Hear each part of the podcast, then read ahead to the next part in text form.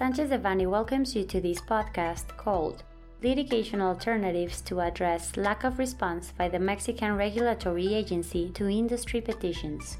We remind you that this material is only informative and cannot be considered legal advice. For more information, please contact our lawyers directly. As published by the Chief Audit Office of the federal government on a report issued in quarter one of this year, there are significant delays in proceedings before the Mexican regulatory agency, the Federal Commission for Protection Against Sanitary Risks. These delays impact different industrial sectors, affecting both patients and consumers, as the Federal Commission is in charge of approving health supplies, including drugs and medical devices and other products like pesticides and plant nutrients.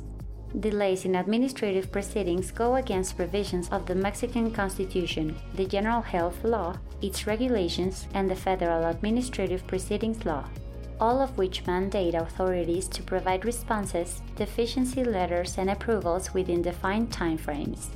The Federal Commission has made some efforts to reduce this bottleneck including the digitalization and request for resubmission of term extension petitions for drug products. Nonetheless, there are multiple cases of delays, complicating the operations of regulated industries. To address this situation, we have advised several clients on available alternatives to bring forth litigation proceedings in order to secure responses, including filing of review resources before the commissioners at the Federal Commission for Protection Against Sanitary Risks, which has proven useful on some cases linked to advertisement authorizations and the modification of product registration conditions.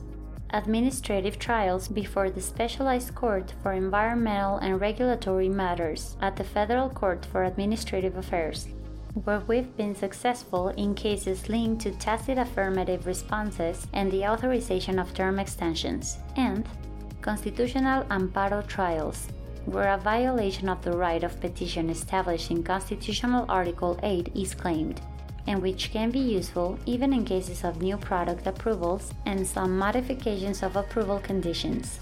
In these cases, our team analyzes the pending proceeding or proceedings in order to determine the response or requirement timeframes that the Federal Commission for Protection Against Sanitary Risks should observe and lays out the corresponding strategy, seeking the action that will grant the highest chances of success in the shortest timeframes.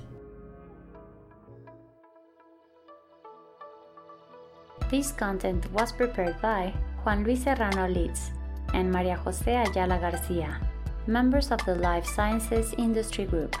For any questions or comments on this material, please contact us directly or visit our website, sanchezdevanny.com.